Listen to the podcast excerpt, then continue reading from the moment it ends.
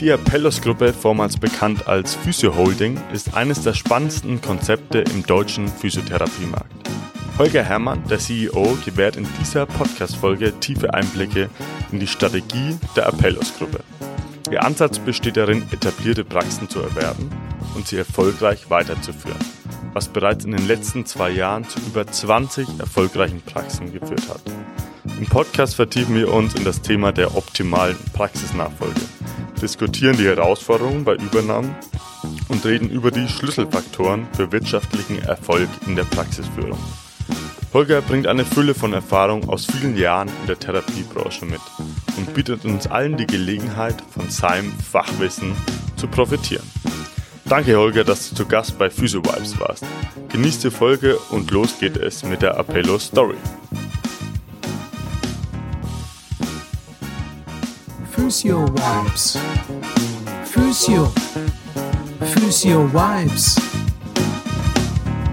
Physio Vibes. Dein Podcast rund um die Physiotherapie.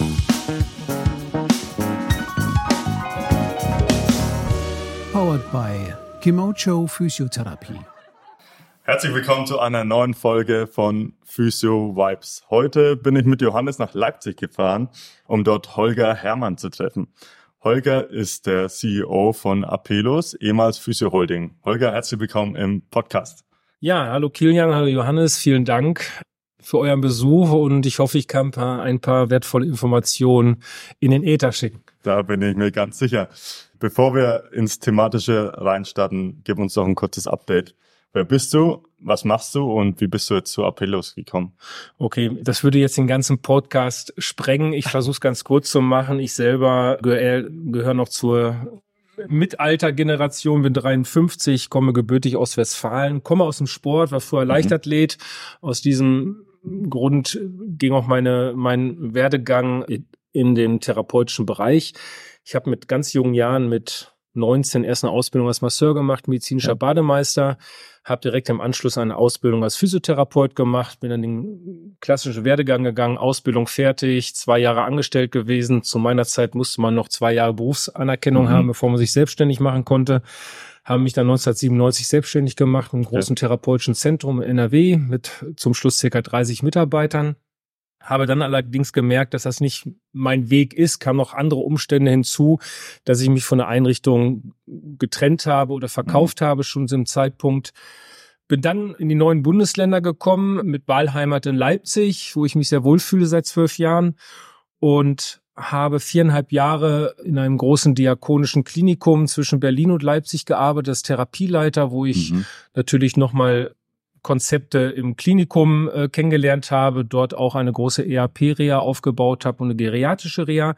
In der Zeit hatte ich sehr viel Glück, durfte ich nochmal berufsbegleitend mit Anfang 40 studieren in Berlin, habe ein Studium halt im Gesundheitsmanagement gemacht okay. und MBA-Abschluss, also Master of Business Administration, absolviert Gut, nach der Zeit, ich hatte immer sehr viel Glück oder sehr viel Energie freigesetzt, hat sich bei mich, hat sich bei mir ein großer, einer der größten Reha-Klinikbetreiber in Deutschland gemeldet und die suchten genau vor meiner Haustür in Leipzig einen kaufmännischen Klinikleiter für eine mit der größten teilstationären ambulanten Reha-Kliniken hier in mhm. Leipzig mit 210 Therapieplätzen und 185 Mitarbeitern. Die Herausforderung habe ich dann angenommen. Ja, wunderbar. Hab 185 Mitarbeiter. Zu einem okay. Zeitpunkt, wo wir es übernommen ja. hatten, genau. Haben die Einrichtung dann mit meinem Team wieder, ich sage mal, zum Platzhirschen hier in Leipzig gemacht. Aha.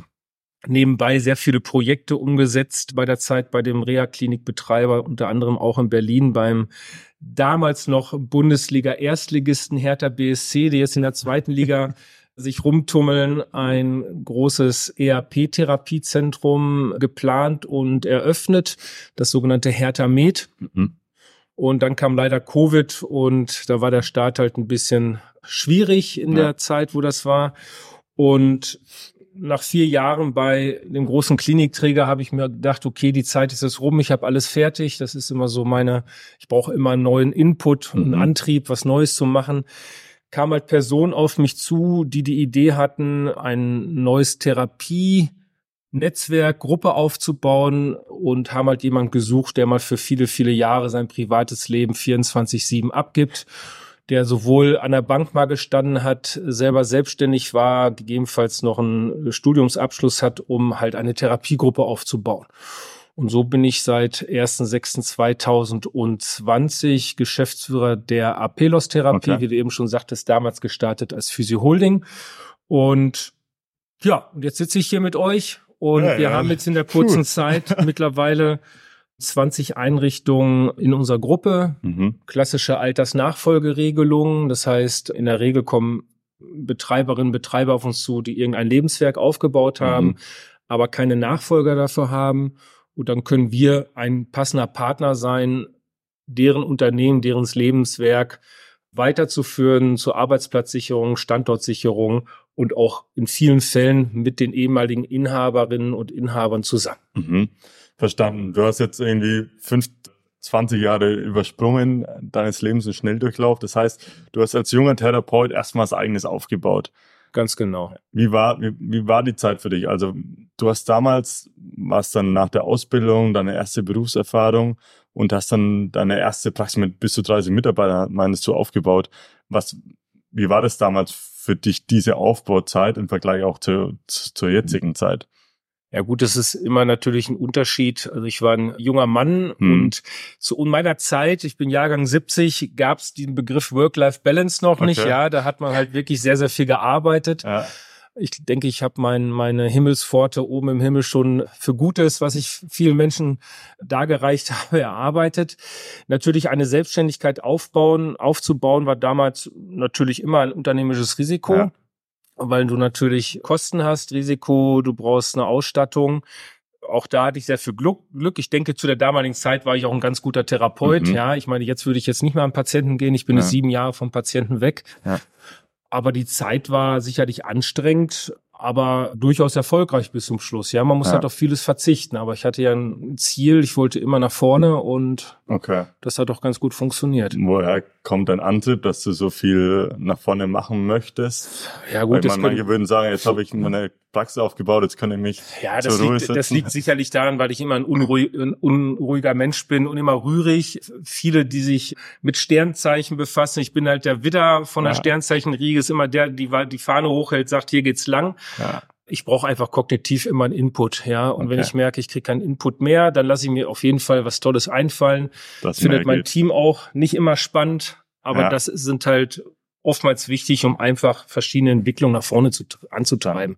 Also ich war immer rührig, okay. weil ich immer besser sein wollte als die anderen und auch immer geguckt habe, was, da muss doch noch was gehen. Also kompetitiver Unternehmer sozusagen. Genau, ich komme aus einer Unternehmerfamilie, sicherlich bin ich dadurch geprägt gewesen, ja, und ja, hatte aber immer Spaß an der Sache. Also alles, was ich tue, hat mir immer Spaß gemacht. Auch die Aufgabe jetzt, auch wenn wenig private Zeit mhm. übrig ist. Aber ich setze mich mit jedem mit jeder Verkäuferin, mit jedem Verkäufer und mit jedem Mitarbeiter in der Gruppe, mittlerweile haben wir auch über 430 Mitarbeiter in der Gruppe, setze ich mich persönlich auch auseinander. Mhm. Also ich bin jetzt nicht die oberste Instanz, die in Leipzig über allen sitzt und keinen kennt. Also ich kenne okay, alle nicht, aber fast alle aus der Gruppe auch. Genau. Was, was war damals dein Ziel? Weil du hast von einem Ziel gesprochen. Was war damals dein Ziel, als du die Praxis aufgemacht hast und dann auch so ja, aufgebaut hast? Ja gut, also da ich ja gesagt habe, ich kam aus einer Unternehmerfamilie, kam, es für mich überhaupt nicht in, in, in Frage, irgendwo weiter als angestellter Therapeut zu arbeiten. Vor allen Dingen, weil ich halt in den Praxen, wo ich tätig war oder Kliniken immer gesehen habe, was man besser machen könnte, was nicht gut mhm. funktioniert hat. Ja. Das war mein Antrieb. Also ich habe gesagt, also das, was jetzt hier, ich kann mich noch an meine erste Arbeitsstelle erinnern, Katastrophe, Formkabinen, Spitzner Terminbuch mit Bleistift und ja, ich habe gesagt, das muss besser gehen. Einmal, einmal für einen Arbeitnehmer, wenn ich später ja. mal welche habe, aber auch für einen Patienten einfach ein besseres Ambiente finden. Cool. Weil das auch recht wichtig für den Heilungsprozess ist und wichtig. Wir müssen immer bedenken, der Patient ist wichtig, aber genauso wichtig ist derjenige, der die Endleistung am Patienten erbringt, dass der Mitarbeiter, für den muss ich mir Rahmenbedingungen schaffen, die einfach das Arbeiten auch Spaß machen. Ja. Ja, sehr cool. Dann kommen wir doch mal zu, zum aktuellen Projekt, sage ich, Apelos. Wer steckt hinter der Firma? Ist es deine Firma? Bist du dort angestellt? Gib uns mal ein bisschen zu der Gründungshistorie. Grundsätzlich zu Apelos muss ich noch kurz sagen, wir haben uns ja umgebrandet mhm. vor circa fünf, sechs Wochen. Wir hießen vor Physio Holding. Warum haben wir sie umgebrandet? Der Name steht schon seit drei Jahren fest. Wir haben einfach noch keine Zeit gefunden, es zu platzieren. Mhm. Wir machen ja nicht nur Physiotherapie in unserer Gruppe. Wir haben genauso viel Ergotherapeuten, Logopäden, Osteopathen, Sportwissenschaftler und unter den Namen Physio fühlten sich viele nicht abgeholt. Das mhm. haben wir auch auf verschiedenen Messen, wo wir unterwegs waren, Therapiemessen, gerade was Mitarbeitergewinnung angeht oder auch mit Verkaufsinteressierten herausgefunden haben, fühlten sich abgeholt. Und Apelos ist eigentlich relativ einfach, steht für ambulant, Physio, Ergo, Logo, Osteopathie und Sport. Mhm. Und der Begriff Holding, der eigentlich nur Zusammenschluss bedeutet und Möglichkeiten schaffen, hat immer so ein, bei vielen einen negativen Touch von Kapitalismus, mhm. obwohl wir bewegen uns alle im Kapitalismus, ja. ja. Und den haben wir ausgetauscht zum Begriff Therapie, so dass wir jetzt die Apelos-Therapie sind. Okay. Wie hat das angefangen? Ja, eigentlich wurde ich akquiriert, das ging alles ganz schnell. Ich habe gesagt, super, das ist genau die Aufgabe, die ich suche, was Neues aufbauen in meiner Branche, die ich kenne. Und ich habe im Grunde nur gestartet. Ich habe einen noch im Karton verpackten Laptop erhalten und mir wurde nur gesagt, fang mal an. So. Allein, als Allein. Nummer ich hab, eins ich sozusagen. ich habe als One-Man-Show gestartet okay. und wer steckt dahinter?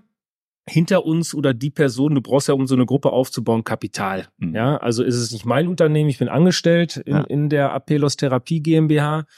Und um so etwas zu machen, brauchst du Kapital. Und hinter uns steht ein, ich nenne es mal, im Neudeutsch heißt es Family Office, ein, ein, eine Gruppe von Unternehmerinnen und Unternehmern in Deutschland, die sehr große Firmenkomplexe schon aufgebaut haben. Ein Beispiel zum Beispiel einer Thorsten Töller, der die Marke Fresssaft mhm, gegründet mm, hat ja. und betreibt Tiernahrungskette.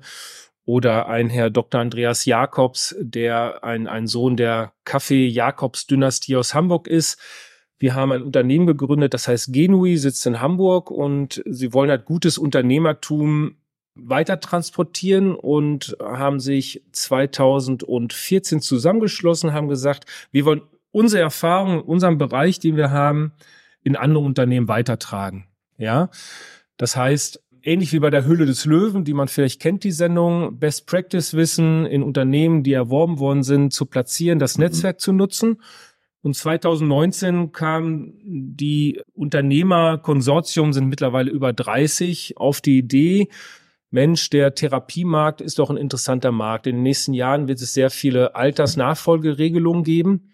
Und Genui ist allerdings ein Unternehmen, welches immer nur in Bereichen investiert, wo sie auch Fachexpertise im Klar. Unternehmertum haben. Ja, also die würden jetzt niemals in Raketentechnik in investieren, wenn sie keinen haben, der sich mit Raketentechnik oder Ingenieurwesen auskennt. Aber zu dem Zeitpunkt waren halt Personen aus der Gesundheitsbranche auch im Unternehmertum dabei und haben gesagt, okay, wir gucken uns den Markt an, fanden es spannend, haben gesagt, das machen wir. Ich meine, auf dem Markt gibt ja. es ja noch andere Player. In welchem Jahr war das? Zu 2000, ich habe gestartet 2020 okay. und 2019 sind, haben sie auf gesagt, Mensch, da muss ja, doch was ja. gehen. Spannend. Auf dem Markt gibt es natürlich noch andere Player, die auch unterwegs sind. Ich sage immer anders als wir. Mhm. Behaupten sie von sich wahrscheinlich auch, aber ich denke, wir machen es. aber ich denke, wir, wir gehen ein bisschen anders ran, weil ich in meinem Kopf sehr, sehr viele therapeutische mit, äh, Kollegen habe, die selber selbstständig waren, die noch mitwirken und einfach auch den Physio, den Ergo und den Logo ja. Bisschen besser verstehen und nicht nur rein aus der BWLer-Brille sehen, mhm. ja. Ja, und so war dann die Geburtsstunde der Physio Holding und so haben wir dann am 1.6.2020 habe ich gestartet. Dann ging es auch relativ schnell. Die ersten drei Einrichtungen wurden schon übernommen. Mhm. Und dann habe ich mich ins Auto gesetzt oder in Zug und habe, glaube ich, gefühlt ganz Deutschland abgefahren, habe Kon Kontakte über Anschreiben, über Netzwerke von Einrichtungen, habe die besucht, mit den Personen gesprochen und ja, mittlerweile, es ging jetzt sehr schnell innerhalb der letzten drei Jahre, haben, wie gesagt, bisher jetzt 20 Standorte in zwölf Städten im ganzen Bundesgebiet vertagt. Ja, spannend. Sehr, sehr spannend. Du meintest gerade, ihr macht was anders als die anderen. Das interessiert uns natürlich. Was ist so eure Secret Source? Was ist euer USP? Genau. Meiner Meinung nach machen wir es anders. Mhm. Also ich bin ein Verfechter. Wir haben eine Dachmarke. Das ist die Apelos-Therapie. Ja. ja. Nur wir zwängen dieses Apelos-Therapie nicht eine Einrichtung, die wir erwerben, auf. Also ich, ich bin ein Fan davon, dass eine Einrichtung ihre Identität behält. Mhm. Wenn die Einrichtung Therapiezentrum Pusemuckel heißt, bin ich der Letzte, der sagt, okay, er heißt jetzt nicht mehr Therapiezentrum Pusemuckel, wo mhm. 30 Jahre Patienten ihren Laufweg hin hatten und meine jetzt das Ding Apelos Therapie Pusemuckel zu nennen. Also da bin ich weit von weg. Wir versuchen schon, jedes Therapiezentrum anzunähern an die Apelos-Therapie, was einheitliche Webseiten angeht, auch unser neuer Magenta Swipe, wo deren ursprüngliches Logo eingebettet wird, dass ein Zusammenhang besteht. Aber ich bin Fan davon, dass die Identität der Einrichtung, auch die Identität für die Mitarbeiter, die wir ja mit übernehmen, die ja dort mhm. vielleicht viele, viele Jahre schon sind, zu erhalten. Das ist mein Weg. Ich glaube, das ist auch der Erfolg den wir zu verzeichnen haben. Andere sehen das im Markt ganz anders. Andere sagen, da gibt es ein neues Branding für jeden gleich. Mhm. Nur ich denke, eine Marke ist wichtig, aber Oma Lieschen, die 15 Jahre den Weg ins Therapiezentrum Puzzlemuckel gegangen ist, mhm. interessiert es nicht, ob da Apelos-Therapie dran steht, sondern geht weiterhin den Weg in die Puzzlemuckelstraße ja. 5. Ja. Ja. Verstehe ich wenn wir jetzt sagen, wir machen ein Branding, beziehungsweise wir kaufen Praxen auf, ihr geht hin, kauft die Praxis und wollt dann Synergien äh, sozusagen auch erschöpfen, weil sonst macht man das ja, oder sonst würde es ja keinen Sinn machen, die Praxis sozusagen zu übernehmen. Dann würde für mich jetzt als erstes stehen, okay, einheitlicher Website-Auftritt, einheitlicher Social-Media-Präsenz. Das sind die größten Synergien, wo man nutzen kann. Ihr macht das ja jetzt genau andersrum, dass ihr sagt, okay, wir lassen jeder Praxis die Identität. Was sind dann denn die großen Synergien, die ihr, die ihr ausschöpfen könnt, wenn ihr eine Praxis übernehmt? Also wir haben sehr viele Synergien. Erst einmal, ich mag das Wort kaufen nicht. Klar hängen wir mhm. ein Preisticket für Inhaberinnen und Inhaber dran, aber ich denke eher, wir erwerben die Einrichtung und mhm. die Inhaberinnen und Inhaber erhalten für ihr Lebenswerk wie eine Rente eine monetäres ja. Zahlung. Den Weg den wir die Synergien wir haben, auf jeden Fall, da wir, wir kommen gleich sicherlich noch dazu zur Digitalisierung, dass natürlich, wir haben jetzt unwahrscheinlich viel Transparenz in den Einrichtungen, welche Heilmittel werden erbracht, in welcher Art, also die ganzen Trendbarometer, AOK, Barmer Report, das sehen wir schon relativ mhm. rechtzeitig in unseren Zahlen, weil wir mittlerweile schon relativ viel Heilmittel in unserer Gruppe erbringen.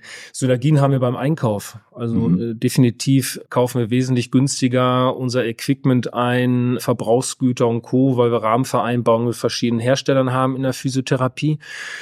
Die weitere Synergie Social Media machen wir schon einen einheitlichen Auftritt, aber nicht als Apelos Therapie. Allerdings alles in einem Content. Also mhm. wenn jetzt eine Einrichtung in Starnberg Social Media macht, ist das schon sehr stark gebrandet, zwar mit deren Logo immer auf die Apelos Therapie vernetzt. Das werdet ihr sehen. Mhm. Das sind auch Synergien. Das macht ihr dann zentral hier aus Leipzig? Das machen wir zentral. Ja. Ich habe eine junge, dynamische Laura, die das gesamte Social Media Management übernimmt, aber mhm. wir haben trotz zusätzlich in jeder Einrichtung noch einen Social Media Botschafter.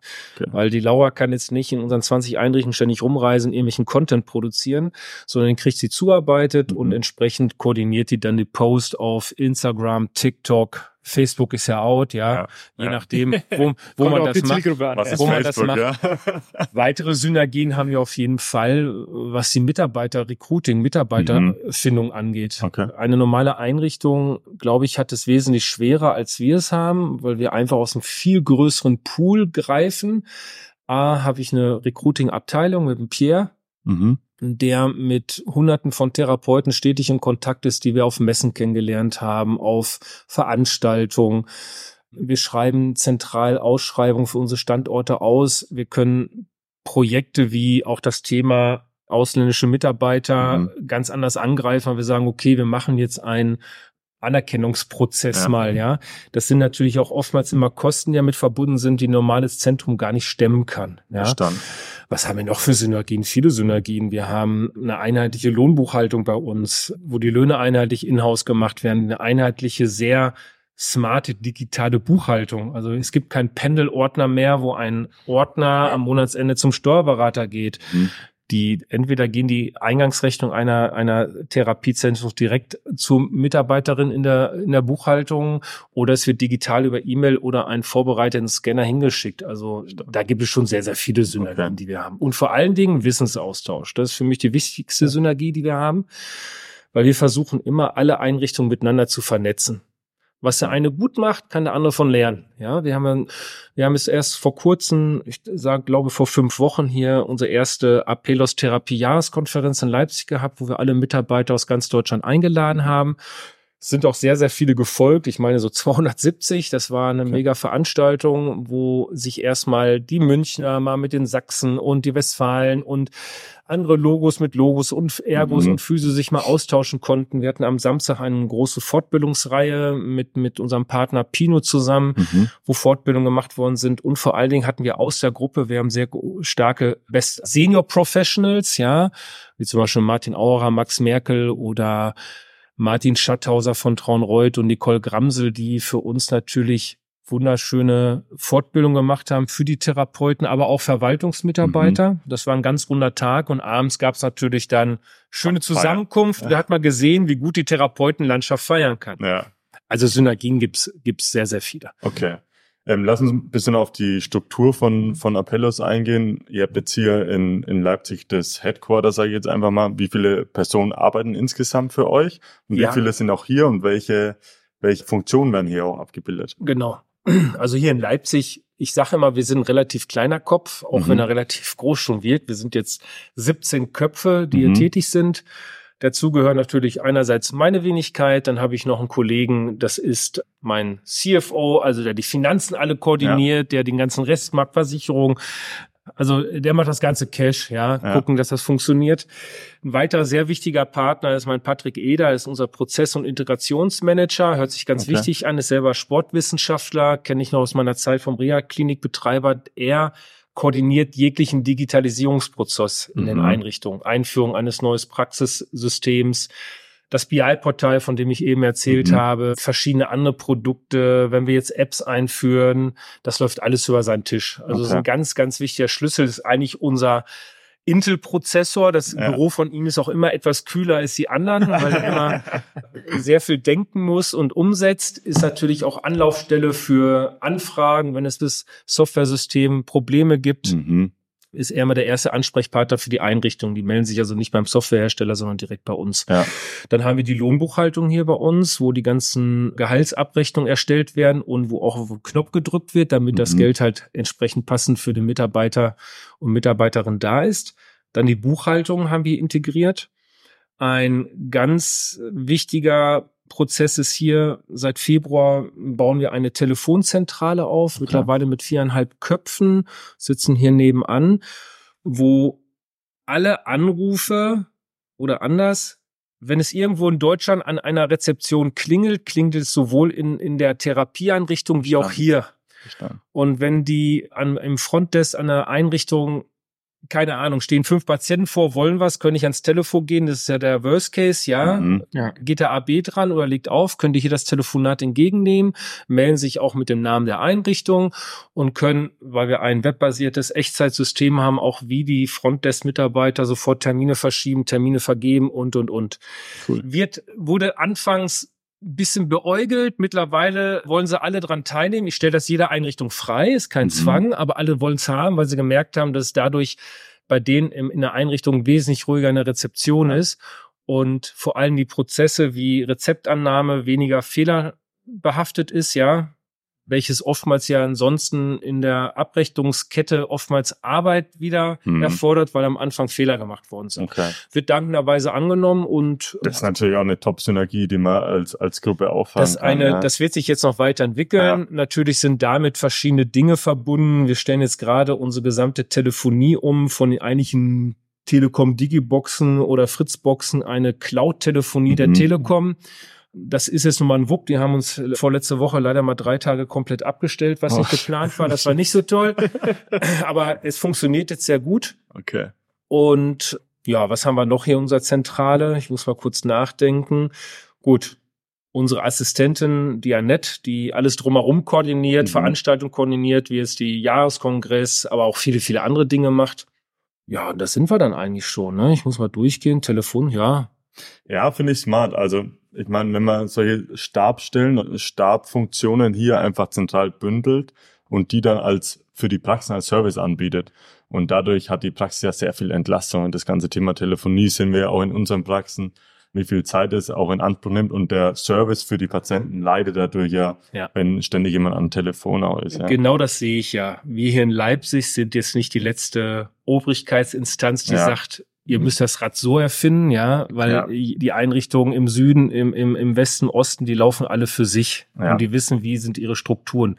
Was wir anbieten, sind Servicestrukturen, sage ich mal, Ja, die den Einrichtungen so weit Entlastung bringen können, um sich auf das Kerngeschäft, nämlich das Behandeln von Patienten kümmern Ja. können. Ja, das ist mein Ziel. Ja, und da briefe ich auch ständig auch meine Mitarbeiter, die hier in Leipzig arbeiten, denkt dran, wir sind ein Dienstleister Mhm. für unsere Einheiten, Ja. um denen einen Service zu bringen, dass für, sich für die der Tagesablauf erleichtert anfühlt. Und das ist, denke ich, auch das, was den Erfolg bringt. Mhm. Also verstehe ich das richtig? Du hast 2020 einen Auftrag bekommen, sag ich mal, Praxen, du machst, wird kauflich, aber also Praxen eigentlich zu unterstützen, also Praxen zusammenzubringen sozusagen, um Synergien zu bilden, um Services, Leistungen auch anbieten zu können, dass die letztendlich eigentlich eine bessere Therapie anbieten können, besserer Arbeitsplatz. Eigentlich sind für Physiotherapeuten, dass eigentlich die Therapie letztendlich langfristig, was du ja, glaube ich, schon vorhin gesagt hast, ganz einfach, langfristig besser wird. Genau, Sozusagen. das ist mein Ziel, damit der Therapeut vor Ort nicht sich, wie wir es aus anderen medizinischen Bereichen kennen, sich nur noch mit Verwaltungssachen beschäftigen muss, wofür er eigentlich gar nicht ausgebildet ist und was auch die meisten nervt, ja, Ja. sondern sich wirklich schwerpunktmäßig auf die Therapie konzentrieren kann und da auch qualitativ Mhm. gute Therapie anbieten zu können. Verstanden. Wir haben uns Gedanken gemacht für den Podcast, was wir Spannendes so machen können. Und da ist uns die Idee gekommen für ein Live-Spiel. Wir haben ja, aber- wir haben ja auch eine Praxis, neuen Vollzeit-Physiotherapeuten. Und wir sagen, wir haben jetzt einen Brief von euch bekommen, Physio Holding. Ihr möchtet uns erwerben, beziehungsweise wir wollen, wir sollen mal zusammensprechen. Und jetzt spielen wir doch den Prozess einfach mal durch. Ich melde mich jetzt bei dir, Holger. Hi. Hier ist der Kilian. Hier ist der Kilian. Ich habe einen netten Brief von dir bekommen. Was wollen wir jetzt machen zusammen? Okay. Ich hoffe, du hast noch einen alten Brief gekriegt mit dem Physio Holding Branding. Ich hoffe, Ah, weiß ich jetzt Die- gar nicht. Wenn, wenn jemand, der hier mit heute einen Brief kriegt, ist es von der Apelos-Therapie. Wichtig ist, ich gehe kein auf Schwein. Das ist das Mhm. allererste, ja. Also ich bin jetzt nicht so penetrant, dass ich den Leuten auf den Keks gehe. Entweder treffe ich die Leute in einer Lebenssituation, wo sie sich schon Gedanken drüber gemacht haben und dann Ja. können wir ein Partner sein. Aber wenn da Personen sind, die sagen, will ich nicht, dann lasse ich sie auch in Ruhe und sage, Ja. wir treffen uns mal in zwei Jahren, vielleicht passt es dann. Ja. Aber wie du fragst jetzt, wie der Weg aussieht, du meldest dich bei mir, Genau. dann halte ich mit dir erstmal ein Schwätzchen, entweder per Video oder per Telefon. Mhm. Wir lernen uns erstmal kennen und stecken erstmal ab. Ist wie, wenn man eine neue Liebe findet, passt das überhaupt erstmal Okay. von der von der Chemie her. Ja. ja. Oftmals auch im Erstkontakt auch gerne persönlich, physisch Mhm. vor Ort. Und das ganz unterschiedlich. Es gibt, gibt, gibt Inter Interessenten, die sagen, komm sofort vorbei, Mhm. gut, dann fahre ich sofort hin. Hängt auch immer ein bisschen ab, wo es geografisch in Deutschland ist. Also ich würde schon gerne immer grob wissen, in welcher Größenordnung ist eine Einrichtung. Ja. Genau, dann lernt man sich erstmal kennen. Genau. Dann lernt man sich kennen, findet sich sympathisch gegenseitig und dann teile ich jedem im Gespräch mit, okay, wenn Sie möchten, dass wir einen weiteren Prozess miteinander gehen, der rein unverbindlich ist, der Sie nichts kostet, keine Verpflichtung eingehen, schicken Sie mir kurz eine E-Mail, danke fürs Mhm. Telefonat oder fürs Treffen, lassen uns mal in den weiteren Prozess gehen. Gut. Dann erhältst du, weil du hast mich Mhm. jetzt angesprochen mit deiner Praxis, erstmal eine Vertraulichkeitsvereinbarung, im NDA, Fachjargon ja. ein NDA. Ja. du kennst das, die Zuhörer vielleicht nicht. Ja. No Disclosure Agreement. Ja. Ja. Also da steht eigentlich Folgendes drin, das sage ich immer in meinen Gesprächen, dass die Informationen, die wir von dir erhalten, aber auch die ihr von uns kriegt, nicht an der Litfaßsäule äh, von eurem Mhm. Ort hängt. Ja, das ist nämlich wichtig. Die wird gegenseitig unterzeichnet und Danach benötigen wir natürlich betriebswirtschaftliche Unterlagen. Es hängt jetzt Mhm. davon ab, bist du Freiberufler, brauche ich einfach eine Gewinnermittlung und die unterjährige BWA, möglichst so lange gebucht wie möglich im Jahr, Okay. dass man auch sieht, wo ist der Trend. Rückwirkend vielleicht zwei, drei Jahre, dass man auch so ein bisschen die Entwicklung sehen kann. Mhm. Wie hat sich was entwickelt? Und das ist reines Zahlenwerk und das äh, schreiben wir einfach nur ab. Okay. Sollte es eine GmbH sein, dann natürlich Bilanzen und auch BWA, Mhm. Summenseitenlisten. Aber da gibt's so ein Paket, und das schreiben wir, tackern wir einfach nur ab. Und dann haben wir erstmal einen ersten Überblick, wo ist denn der werthaltige Gewinn der Einrichtung Ja. vor Steuern und vor Abschreibung. Gibt so Faktoren, die euch besonders wichtig sind? Also brauche ich eine Mindestanzahl an Therapeuten, brauche ich eine Mindestgrößenanzahl von meiner Praxis? Das ist immer ein bisschen abhängig, wo die Einrichtung liegt, mit der ich mich unterhalte. Mhm. Wenn sich die Einrichtung in einem sogenannten Cluster bewegt, wo wir schon unterwegs sind, wie Nordrhein-Westfalen, Niedersachsen, Sachsen, Thüringen, Sachsen-Anhalt oder Münchner Raum kann die Praxis auch etwas kleiner sein. Das heißt, Okay. Fünf, sechs, sieben, acht Mitarbeiter. Ansonsten ist natürlich immer gut, wenn die Praxis eine hohe Mitarbeiterkopfanzahl hat, ja, weil einfach dann der Umsatz auch stärker ist. Aber da gibt es jetzt keine klare Faust. Okay. Faust, das schaue ich mir genau clustermäßig an. Was natürlich für uns uninteressant ist, sind Kleinstpraxen von ein, zwei oder drei Mitarbeitern. Ja. Also die müssten dann schon wirklich neben einer größeren Einrichtung dran liegen, wo er Mhm. sagt, okay, die können wir mitmanagen. Aber so. Standalone wird schwierig. Okay. Gibt es ein gewisses Alter, was eine Praxis erfüllen muss? Also muss sie mindestens zehn Jahre am Markt existieren? Nein, das spielt überhaupt keine Rolle. Also da geht es wirklich knallhart nur nach dem Zahlenwert. Okay. Wir gucken uns den werthaltigen Gewinn an, den sogenannten EBITDA, ne? Ja. ja. Und wenn wir das ermittelt haben, Also Gewinn vor Steuern und, und Abschreibung, ganz wichtig, Genau, ja. nicht der EBIT. Und wenn wir das ermittelt haben, führen wir trotz allem nochmal mit dem, mit der Inhaberin und dem Inhaber ein Gespräch, wo wir dann nochmal nach privaten Kosten suchen. Mhm. Weil wenn man schlau ist und ist freiberuflich unterwegs, läuft das Auto, das Auto von der Frau, das Auto vom Kind und der Großvater ist noch als Gärtner Ja. angestellt, ist ja in den, oftmals in den Kosten drin. Klar. Das übernehmen wir ja nicht alles. Das heißt also, diese Kosten bereinigen wir raus, adjustieren wir Mhm. raus, was natürlich den Bewertungsgewinn erhöht. Okay. Und den versuchen wir jetzt mal sauber darzustellen. Okay. Ja? Okay, nehmen wir an, wir haben jetzt unsere Praxis neun Mitarbeiter, also grundsätzlich wahrscheinlich eine Größe, wo, oder neun Physiotherapeuten, Ja, Wo- das hängt immer an Vollzeit oder Teilzeit. alle Vollzeit, alle Vollzeit. dann macht ihr so zwischen 800 und einer Million genau, Umsatz. nehmen wir mal jetzt einfach zur, für die leichtere Rechnung eine Million Umsatz, haben 10% Marge, weil wir sehr viel investieren, sage ich jetzt mal. Ja? Das ist eine ganz schlechte Marge. 10 Prozent. Mhm. Also die übliche Physiopraxis hat 20 bis 25 Prozent Okay. Umsatzrendite. Ja. Und wenn du sagst, ihr investiert viel, das sind ja alles dann Themen, die man eventuell bereinigt, ja, ja. die Ja. dann nachher in der Abschreibung sind. Deswegen 10 Prozent, da ist nicht mehr viel Luft. Also Okay. das ist in der Physiopraxis nicht, nicht so gut. Nehmen wir es einfach mal an, eine Million Umsatz, 10% Marge, alles fiktive Werte. Da habt ihr 100 Prozent Gewinn vor Steuern und Abschreibung. 100.000. Genau, 100, sagen wir mal 100.000 Gewinn. Aha. Wie geht ihr da jetzt in eurer internen Finanzrechnung an? Also dein Finanzer sitzt dann hier, eine große Excel-Liste. Nö, nee, da brauchen wir keine Ja. große Excel-Liste. Wir- wie, scha- wie schaut der Prozess wir, wir schauen, 100.000 ist jetzt für uns für den Zukauf nicht gerade groß. Mhm. Ja, das ist eine Einrichtung, die müsste schon relativ eng in einem Cluster liegen, wo ich sage, da kann ich dann Synergien mit anderen Einrichtungen drumherum Okay. liegen heben. Ja.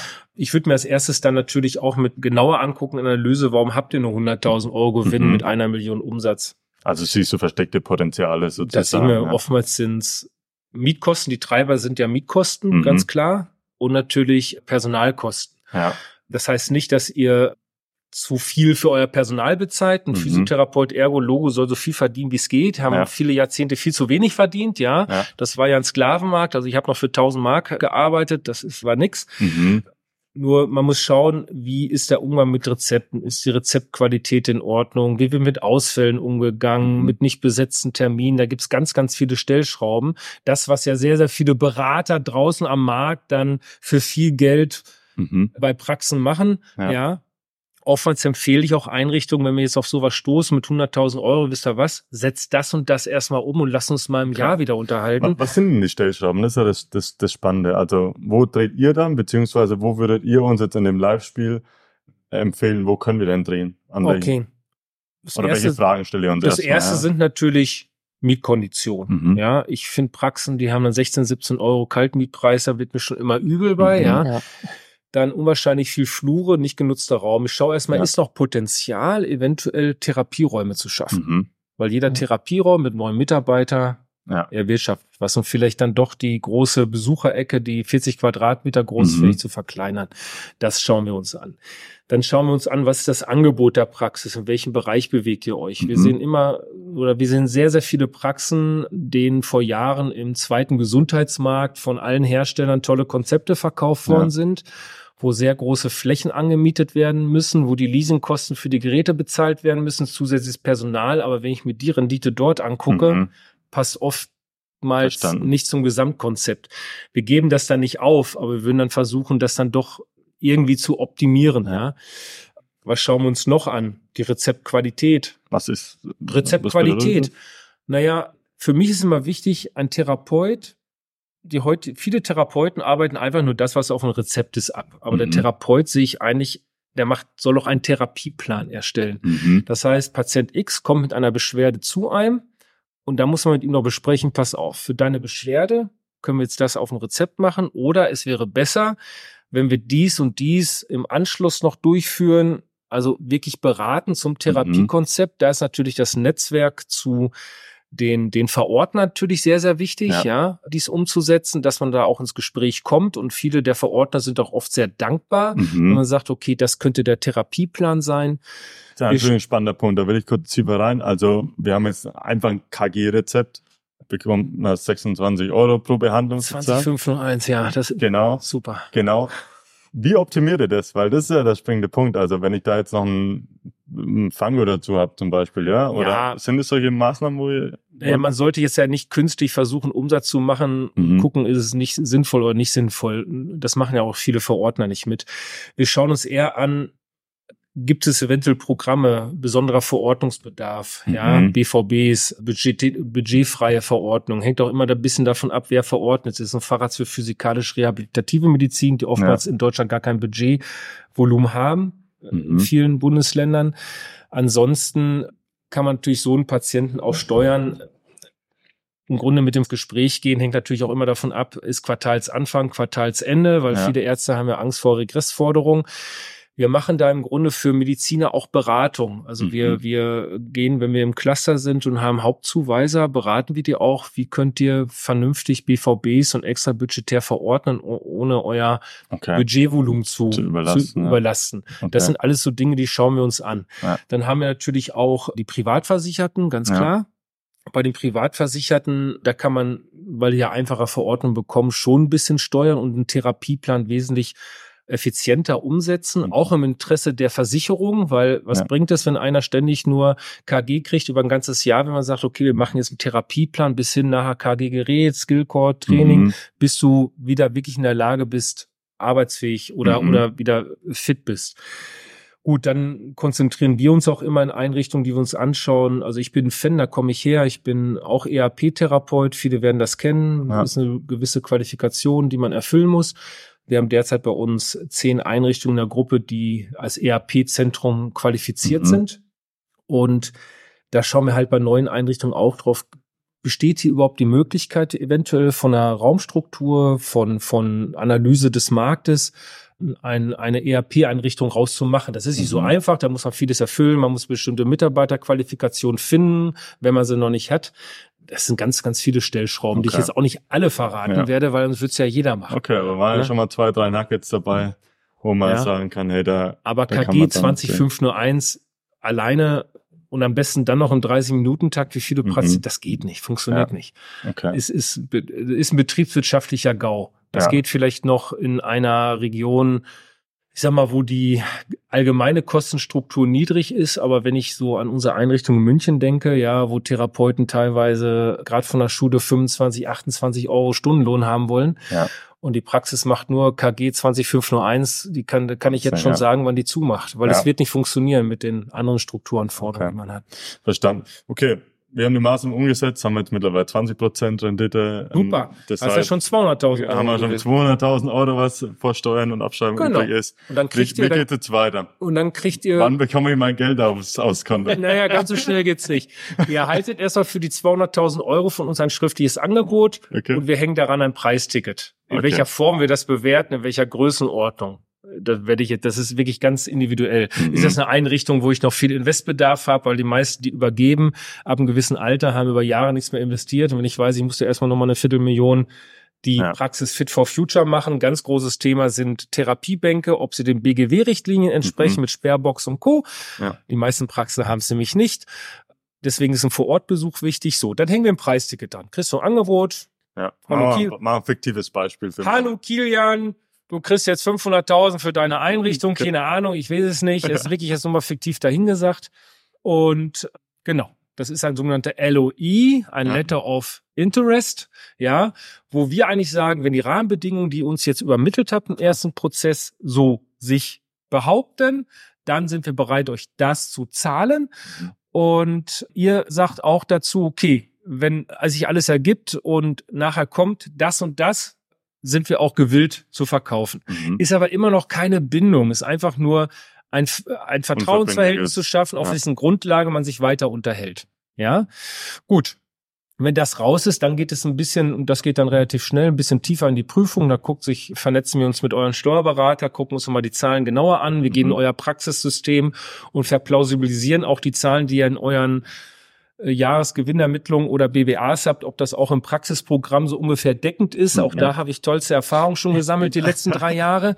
Und wenn das alles stimmt, dann, und wenn das alles passt und die Strukturen passen, dann wird ein Kaufvertrag aufgesetzt. Okay. Da steht nur drin, alles, was wir vereinbart haben. Und da steht auch drin, vor allen Dingen haben wir immer ein großes Interesse, dass die Inhaberinnen und Inhaber noch möglichst lange mit an Bord bleiben. Ja, Mhm. auch das ist geregelt. Zu welchem Gehalt, umsatzorientiert, in welcher Funktion, mit wie viel Stunden. Ja, Okay. und das steht alles im Kaufvertrag drin. Dann wird der Kaufvertrag gezeichnet. Und dann ist das, ist die Tinte erstmal trocken. Ist aber noch nichts passiert, ist noch kein Geld Die geflossen. Praxis läuft ja eigentlich weiter. Die gehört ja immer noch ja. dir, Kilian. Ja. Wir haben einen Kaufvertrag geschlossen und dann, das ist das Mhm. sogenannte Fachdeutsch Signing, gezeichnet, den Kaufvertrag. Und dann arbeiten wir am sogenannten Vollzugstermin, Mhm. ans sogenannte Das heißt, wir Closing. Das heißt, wir müssen zum Notar Da, sozusagen. nein, zum Notar musst du nur, wenn du eine Kapitalgesellschaft GmbH hast. Ah, okay. Das Closing erzähle ich dir gleich. Da habe ich nochmal eine kurze Frage, die mich, was mich interessiert. Du sprichst jetzt viel mit dem Kilian, ja? Ich bin jetzt der Physiotherapeut beim Kilian. Sprichst du auch mal mit den Mitarbeitern in dem Prozess oder werden die Mitarbeiter in dem Prozess erstmal komplett rausgelassen? Dürfen die davon auch erstmal nichts wissen? Wie ist da die Kommunikation in dem Schritt? Ich empfehle jeden, jeder Inhaberin und Inhaber, die verkauft, bis zum Zeichnung des Kaufvertrages mit keinem Mitarbeiter zu sprechen, weil das bringt immer Unruhe und Unsicherheit, weil jeder hat Angst vor Veränderung, obwohl sich gar nichts verändert. Mhm. Ja. Der nächste Prozess ist dann der, ich sag gleich, wann er kommt, wenn Ja. der Kaufvertrag gezeichnet ist, dann läuft die Uhr. Weil zum ersten des Folgemonats Mhm. möchten wir gerne eure Einrichtung übernehmen. Wir stecken die Einrichtung in eine GmbH.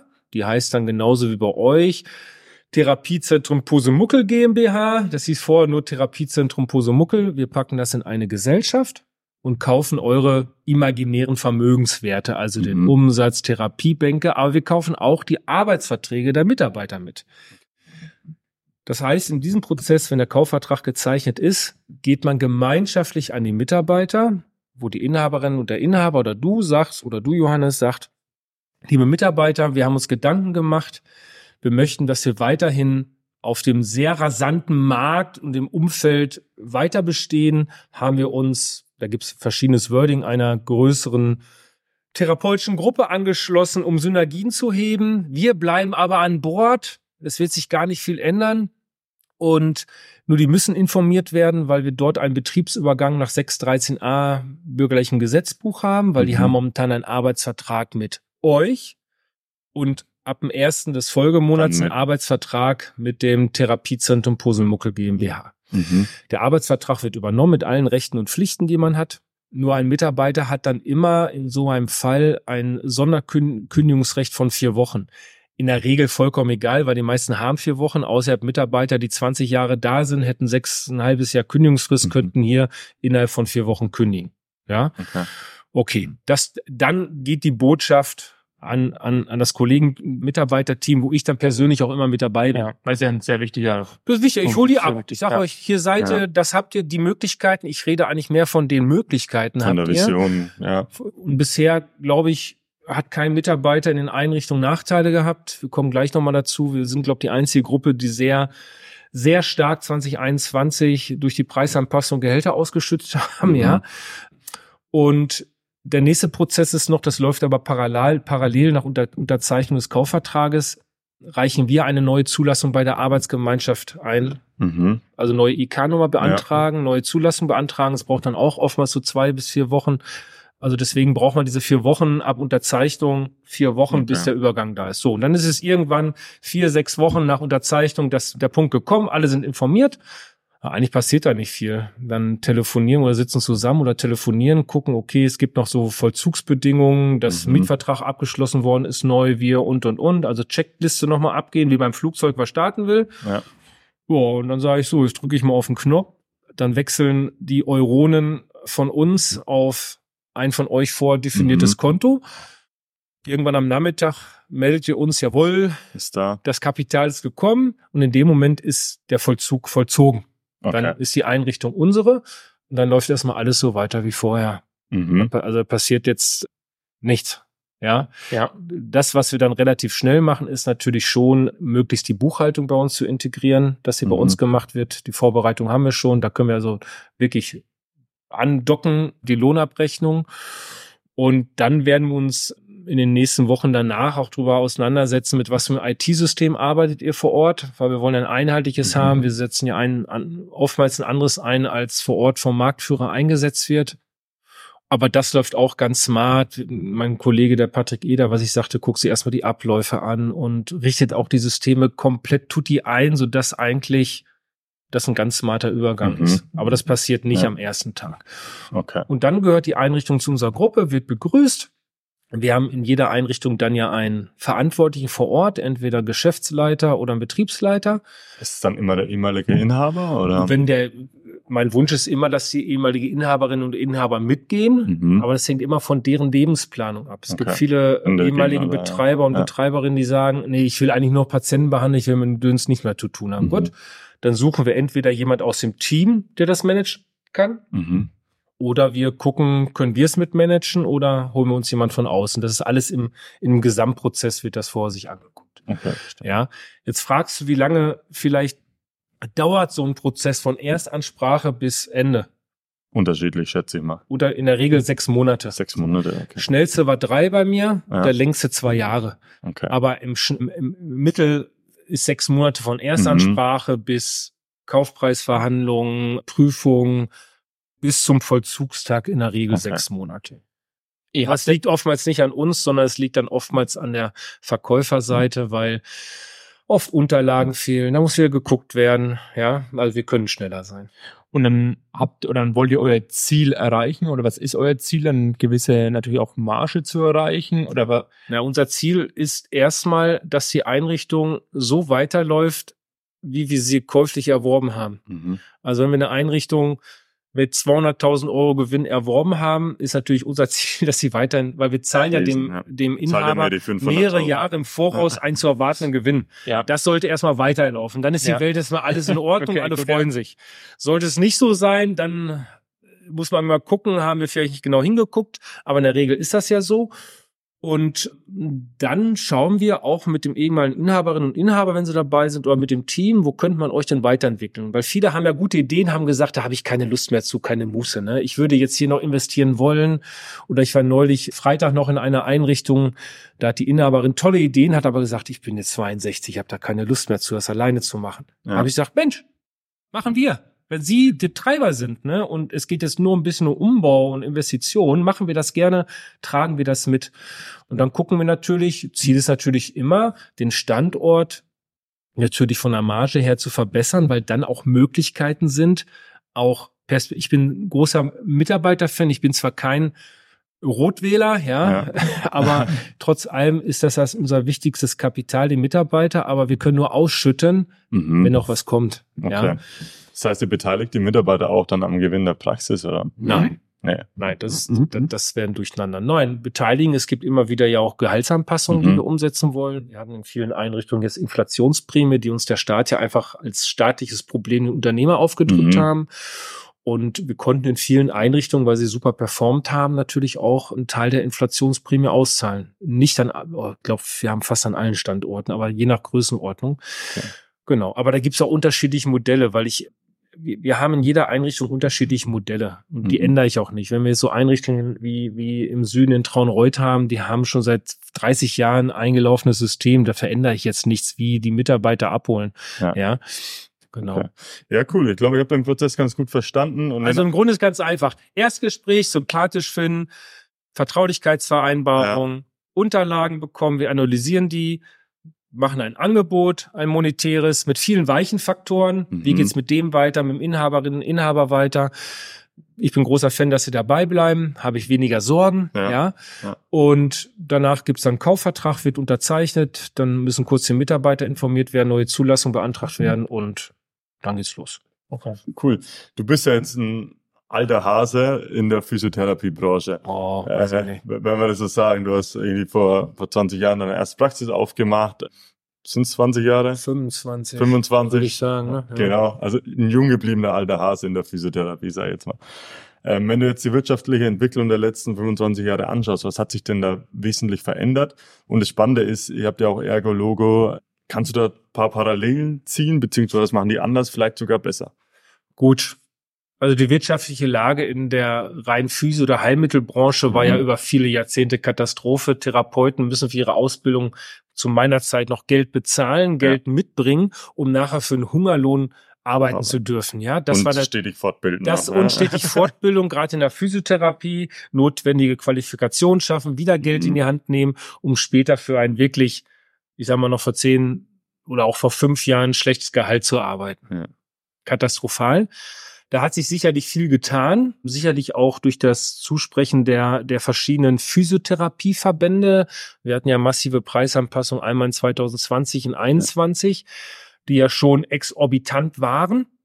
Obwohl wir beobachten das ganz genau. Wir können nämlich bei uns in unserem Tool schon sehen, dass natürlich die Rezeptverordnung sich Mhm. reduziert bei den Die Ärzten. Anzahl der Verordnungen. Der Anzahl der Verordnungen ja. reduziert sich. Ja. Momentan sicherlich in Deutschland noch kein Problem, weil die Anfrage größer ist als das, was wir ableisten können. Aber wir sehen, dass die Verordnungsanzahl äh, zurückgeht in allen Einrichtungen deutschlandweit.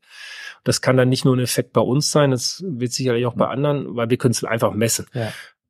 Genau. Jetzt habe ich ein bisschen den Faden verloren. Genau, die Frage war, wie war die Entwicklung der letzten Ah 20 ja, Jahren die letzten? Entwicklungen, Ja. also die guten Entwicklungen waren natürlich jetzt durch die Physiotherapie Preisanpassung und natürlich auch die Ergotherapie nachgezogen hat. Meines Erachtens, was sich gut entwickelt hat, also die Ergotherapeuten und Logopäden haben einfach etwas, ob sie kompetenter sind, die Verbände, weiß ich nicht, vielleicht nicht Mhm. so viele. Und die haben einfach wesentlich bessere Rahmenbedingungen verhandelt f- für die Kolleginnen und Kollegen, die am Patienten arbeiten. Okay. Erstmal die Therapiezeitslots, ja. Okay. Ein Ergotherapeut hat 30, 45 bis zu 60 Minuten Zeit, der Logopädin 45 bis 60. Und das wird auch entsprechend vergütet. Das ist schon mal sehr gut verhandelt. Wenn ich den, ich bin selber Physio in der Physiotherapiebranche sehe, dass wir für eine einfache KG 20501 zwischen 15 und 20 Minuten eine qualitativ hochwertige Therapie erbringen sollen, sehe ich sehr, sehr kritisch. Ja. Ja. Nur wirtschaftlich muss man es eigentlich so machen, weil sich hinten raus es nicht lohnt. Also da wäre mein Wunsch, da ist nicht viel Entwicklung gekommen. Auch Also hier eine Anpassung der Zeiten. Anpassung ja. der Zeitslots. Was Ja. uns allerdings dann zu einem Problem führt, erhöhe ich die Anpassung der Zeitslots, habe ich weniger Therapiekapazitäten, was natürlich auf den Therapeutenmangel auf dem Markt wieder einen Engpass bringt.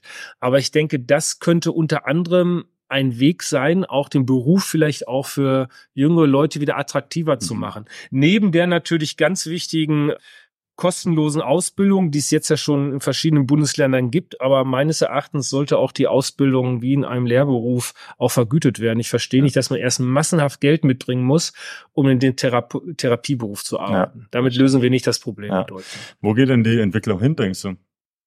Wo ich sie mir hin in wünsche, wo sie hingeht oder wo sie hingehen wird. Erst wünschen und dann deine Prognose dazu. Erst, was meinst du erst? Erst, erst was du dir wünschen würdest und dann die Prognose. Also wünschen tue ich mir auf jeden Fall, dass wir es, die, die, die, die Heilmittelerbringerberufe sind in Deutschland ein ganz wichtiges Gut. Mhm. Das wird auch nicht wegrationalisiert werden können, weil wir einfach eins, ich sage immer noch, meiner Meinung der besten bis dato hatten Gesundheitssysteme und auch wir natürlich eine so alternde Bevölkerung haben, die einfach den Bedarf daran hat an diesen Ja. Leistungen, Ja. sei es Physio, Ergo, Logo oder auch Podologie. Ich würde es mir wünschen, dass einfach auch in der Bereich der Physiotherapie einfach es für die klassische Therapieeinheit einfach ein bisschen mehr Zeit gibt, Mhm. damit nicht der Unternehmer sich ständig mit dem Mitarbeiter auseinandersetzen muss, arbeite ich in 20 Minuten Rhythmus 25 oder 30, weil im Grunde schenkt man ja den, den Kostenträgern Das Zeit ja. und Geld, klar. so, das würde ich mir wünschen. Die Vergütungssätze sind sicherlich schon sehr gut angepasst worden. Ich glaube nicht, dass es da in der Zukunft noch wahnsinnig rapide Anpassung geben wird. Mhm. Wenn sie kommen, finde ich es gut, hat aber auch wieder die, das Problem, dass die Patienten immer höhere Rezeptgebühren in Kauf nehmen müssen, die sie haben. Auch da gibt es viele Patienten, die dann halt nicht zur Einlösung dieses Heilmittelrezeptes kommen. Was ich mir sicherlich auch wünsche, ist, dass wir irgendwann dahin kommen, wie es in anderen europäischen Ländern ist und da, da die vielleicht auch die Akademisierung, dass wir den Physiotherapeuten in vielen Bereichen als Erstkontakt haben. Mhm. Da, dagegen haben wir natürlich eine große Lobby in Deutschland, die das jetzt nicht so Ja, ja. attraktiv finden. Aber ich denke, der Weg wird dahin gehen. Und da wäre es schon ganz gut, wenn das natürlich akademisierte Kolleginnen und Kollegen umsetzen könnten. Da, wo es hingehen muss und was ich mir wünsche, ist die digitale Unterschrift auf dem Heilmittelrezept. Mhm. Im Rehabilitationssport ist das ja schon lange Usus. Ich weiß gar nicht, warum das so lange dauert. Die IT-Systeme, vor allen Dingen, was wir nutzen, ist schon längst so weit, ja. Das würde die Arbeit einfach im Bereich Hausbesuche erleichtern, ja. Es würde die Arbeit, was die Abrechnung angeht, erleichtern, weil diese Synergie haben wir bei uns noch nicht. Also wir rechnen alle selber ab, jede Mhm. Einrichtung. Ich würde gerne zentralisieren, aber es bringt mir nichts, wenn alle Rezepte erst hier hingeschickt werden müssen nach Leipzig, dann schicke ich es wieder zurück, weil eine Unterschrift Ja. fehlt. Also das ist, also das Zu läuft wirklich noch Aufwand, ja. wie im Vorkriegszeitalter. Und ich kann mir auch nicht vorstellen, dafür brauche ich auch keine teure Gematik-Infrastruktur, um das d- datenkonform hinzubekommen, Mhm. weil im Rehabilitationssport geht's ja auch. Ja, das würde ich mir wünschen, da geht es auf jeden Fall hin. Wo geht der Weg weiterhin in den nächsten zehn Jahren, war deine Frage? Ja, also letztendlich, was wird sich ändern? Wir haben jetzt gesagt, okay, wir hatten jetzt große Preisanpassungen, wir hatten das ganze Thema, aber wie wird sich auch die Therapie an sich verändern? Also siehst du einen Trend immer mehr zu Selbstzahlerbereichen oder siehst du einen Trend zur, zur Konversation von Patienten in den Selbstzahlerbereich, im Trainingsbereich vielleicht sogar? Also der Bereich ist sicherlich wichtig. Mhm. diese, diese, diese Transformation Ja. dahin. Ich meine, eine Berufsgruppe, die sich mit der Mundheilkunde beschäftigt, hat das ja vor vielen zwei Jahrzehnten Mhm. schon hinbekommen, dass Ja. es so funktioniert. Nur wir leben in Deutschland in einem Staat, ich, ich versuche nicht politisch zu werden, wo ja jedem Einzelnen kommuniziert wird, wir übernehmen alles und deine Ja. Gesundheit musst du selber nichts für tun. Ja. Nur jemand, der gesund werden möchte, auch als Patient, muss selber auch was dafür tun. Entweder kann er es alleine oder muss selbst auch in die Tasche greifen, um diesen Weg dahin zu gehen. Ob Ja. das jetzt medizinisch Gesundheitstraining ist oder auch therapeutische Behandlung selbstständig in Anspruch zu nehmen, sei dahingestellt. Okay. Bietet ihr sowas in euren Einrichtungen an? Bieten wir auch, ja, ja. Wir haben auch Okay. Einrichtungen medizinischen Gesund, also Therapiefahrt. Wir versuchen immer Mhm. Therapiefahrt zu machen. Mhm. Wir machen Präventionsprogramme, aber viele Einrichtungen sind ganz unterschiedlich, aber in der Regel ja, auf jeden Okay. Fall. Ja. Weil das ist ja auch eine Patientenbindung, weil wir wollen ja auch, dass Lieschen Müller weiterhin den Lauffahrt Bei zu uns bleibt, ne? nimmt und nicht Ja. woanders hingeht. Ja. Aber da muss sich einfach die Grundeinstellung Mhm. beim Endnutzer ändern, aber auch die Kommunikation der Therapeutenlandschaft. Ja. Ja. Und die Therapeuten sind nun mal die schlechtesten Verkäufer. Mhm. Ja, viele wollen ihr Rezept behandeln, ich kann es verstehen. Ja. Aber man muss immer weiterdenken, dass sie ja daran arbeiten, eine Erziehung des Klientels voranzutreiben, Mhm. ja. Es geht ja nicht Ja. darum zu verkaufen. Die sollen jetzt keine Nahrungsergänzungsmittel verkaufen in der Therapie, aber trotzdem sagen, pass auf, du hast was an der Gesundheit. Ich kann dich hier sechsmal behandeln, 20 oder 25 Minuten. Aber davon ist dein Problem nicht weg, wenn du nicht was an deiner Haltung und deiner körperlichen Aktivität veränderst. Das kannst du entweder gerne bei uns tun, Mhm. sehr gern. Oder geh zu anderen Anbietern, du musst einfach deinen Hintern hochkriegen, Ja. weil wir ja einfach den ganzen Tag nur sitzen. Absolut, ja. Ja. Aber das ist ein gesamtgesellschaftliches Mhm. Problem. Okay, verstanden. Also ich glaube, wir haben den, den Blog Aufbau, was macht Pol Apelos und das ganze Thema Wirtschaftlichkeit ganz schön, schön abgedeckt und ähm, du hast da uns echt gute Beispiele auch genannt, auf was ihr achtet und was vielleicht auch jede Praxis selber machen kann, um, um da erfolgreicher darzustellen. Jetzt haben wir noch einen großen Themenblock vor uns, das ganze Thema Digitalisierung. Also sprechen wir einfach mal von Digitalisierung im ja, Therapieablauf. Wie, wie arbeitet ihr da? Habt ihr digitale Tools, die ihr nutzt in euren Praxen? Gib uns einfach mal ein paar Insights von eurer Also Digitalisierungsstrategie. uns, okay. In jeder unserer Einrichtungen, jeder Therapeut erhält von uns ein eigenes Windows-Tablet. mhm. Oder wenn schon vor Ort iPads, je nachdem. Jeder Therapeut hat das, kann er auch Okay. privat nutzen. Wozu dient das? Wir haben ja ein Software-System, welches komplett webbasiert ist, Mhm. was also nicht abhängig von Serverstrukturen ist, was auf jedem internetfähigen Endgerät nutzbar ist. Gerade für Therapeuten wie in der Ergotherapie, die sehr viel auch außer Haus sind, können mit dem Softwareprogramm und dem digitalen Pad befunden, können Termine einsehen, mhm. können also alles im Grunde schon während des Tuns tun. Ja. ja. Also wir gehen den Weg ganz stark in die Digitalisierung, auch was äh, Patientenakten angeht. Ja. Also diese klassische Schreibmappe gibt es noch vereinzelt, aber bin ich kein Fan von, weil das, das alles. Ihr alles mit dem PVS-System oder mit welchem System arbeitet ihr da? Wir arbeiten mit einem System, das heißt Terra Tools. Mhm. Und wir können das alles da drin dokumentieren. Okay. Wir sind jetzt gerade dabei, das noch so konfigurieren, dass man auch mit Sprache machen kann, okay, wie beim Artschreibprogramm. Soweit sind wir noch nicht, aber die haben, wie gesagt, alle die Dinger können das tackern. Mhm. Und dann ist das auch zentral und auch datenschutzkonform gespeichert und auch für die Archivierung einfach sauber, mhm. ja wenn ich in vielen Praxen sehe, wie mit Patientenunterlagen umgegangen wird, die ich mir angucke, ja, denke ich mal Kinderdatenschutz, ja. ja. Hier kann jeder auf Unterlagen zugreifen. Aber auch das ist ein Weg, wo wir ja. natürlich schauen, dass wir das synergetisch in Einrichtungen transportieren, genauso wie Mitarbeiterarbeitsschutz, ja. Mhm. Alle Einrichtungen haben niemals sich Gedanken über den Arbeitsschutz gemacht. Ja. Wir haben Partner und haben da ganz klare Kriterien, auch das Umfeld für Mitarbeiter sauber zu schaffen. Aber ansonsten Digitalisierung, was benutzen wir auch? Also unser Tool, das kann sehr viel. Mhm. Habt äh, ihr das selber entwickelt oder ist das? Nein, eine, nein, nein. Genau. Ich, ich, ich kenne alle Systeme, die es auf dem Markt gibt. Ich mhm. habe mit allen gearbeitet, mit vielen gearbeitet. Ich hatte aber ganz klare, also ich bin sehr anspruchsvoll. Aha. Ja, ich fordere auch immer sehr viel. Ja. Ich muss ja nicht mal fünf Prozent weniger fordern, aber nur so kommt man eigentlich auch nach vorne. Wir wollen ja auch was bewegen. Nee, das ist ein Tool. Ich wollte immer Unabhängigkeit von irgendwelchen teuren Infrastrukturen, ja. IT-Infrastrukturen. Uns reicht nur Internet und da bin ich halt auf dieses System gekommen. Klar. Und ich kannte es schon lange, auch aus dem Rehabilitationssport und ist für uns jetzt derzeit das Tool, wo wir am besten mitarbeiten mhm. können, die auch am flexibelsten sind, wenn es Stand. um verschiedene Dinge geht. Und ich habe natürlich hier den Vorteil, da ich meine Hotline direkt hier im Büro habe. Ne? Mhm. Das ist mein Patrick Eder und Co. Wenn es Probleme gibt, können wir uns sofort draufschalten, ja. warten nicht mit irgendeinem Ticket, was über Tage irgendwo rumliegt. ja. ja. Das ist der große Vorteil, den wir haben. Verstanden. Ansonsten Digitalisierungstools, gut, wir nutzen verschiedene Apps in verschiedenen Einrichtungen. Wir stellen jetzt gerade ähm, digitalisiert um mit ähm, unserem Partner Pino auf die, die, die Therapie-App, mhm. wo wir auch Patienten Übungsprogramme nach der Therapie zur Verfügung mhm. stellen können, wo Verstanden. wir Paragraph 20 Kurse mitmachen, wo wir auch Teletherapie mit umsetzen, okay. haben wir auch in der Covid-Zeit gemacht. Ja. Das ist also eine Rundumlösung, die wir jetzt bis Ende des Jahres komplett implementieren. Digitalisiert haben wir auch Prozesse an der Rezeption Organisation, da arbeiten wir mit Nelly zusammen. Mhm. Das ist ein System, wo wir die gesamte Patientenbogen, Honorarvereinbarungsgeschichte ja. schon für viele Patienten schon zu Hause können die vorausfüllen cool. und wir haben die Sachen gleich im System. Mhm. Ja, cool. das sind Digitalisierungssysteme. Und das machen dann alle Praxen bei euch auch oder ist das dann auch Schritt für Schritt? Naja, gut, das wird nicht sofort über den Kopf gezogen. Wir haben es bis Ziel, bis Ende des Jahres, dass alle Praxen dieses mhm. Nelly-System und das Theramie drin haben. Vorbereitet ist es. Ja.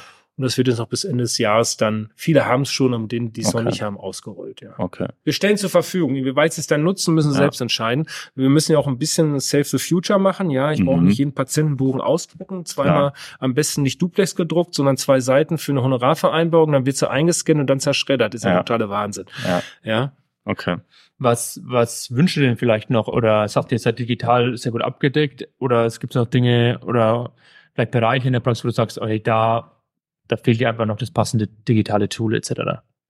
Ja gut, dass die eierlegende Wollmilchsau, ja, die werden immer super, wo alle Systeme in einem System ja. sind, ja, aber die wird es nie geben. Wir, wir haben das schon so weit integriert. Wir haben ja bei uns unser äh, Microsoft BI Tool, wo wir alle unsere, also alle unsere Systeme, die wir nutzen, ob Lohnbuchhaltung, Buchhaltung, Co., fließen alle da ein. Das mhm. haben wir schon selbst geschaffen, aber es war auch ein Riesenaufwand und auch ja. ein Kostenblock.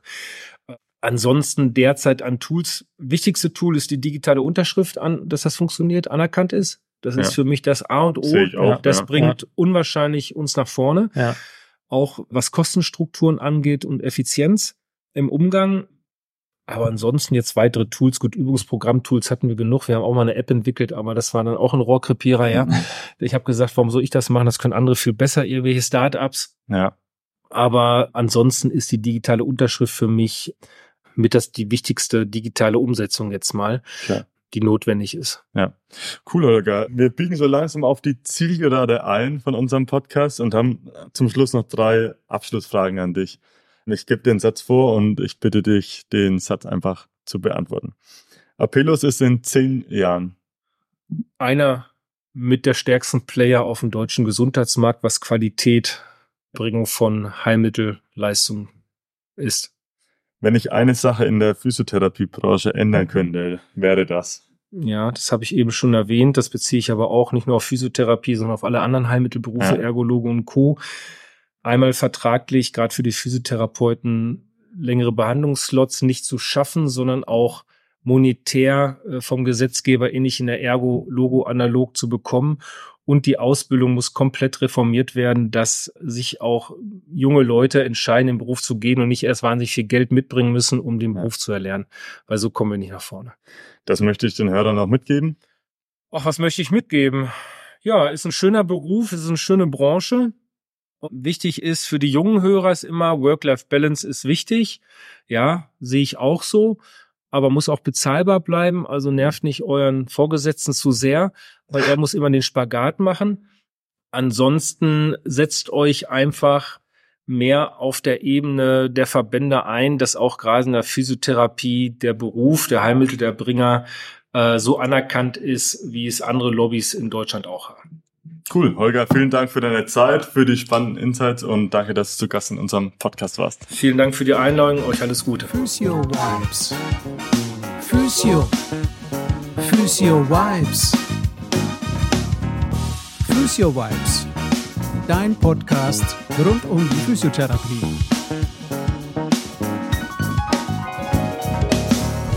Powered by Kimocho Physiotherapie.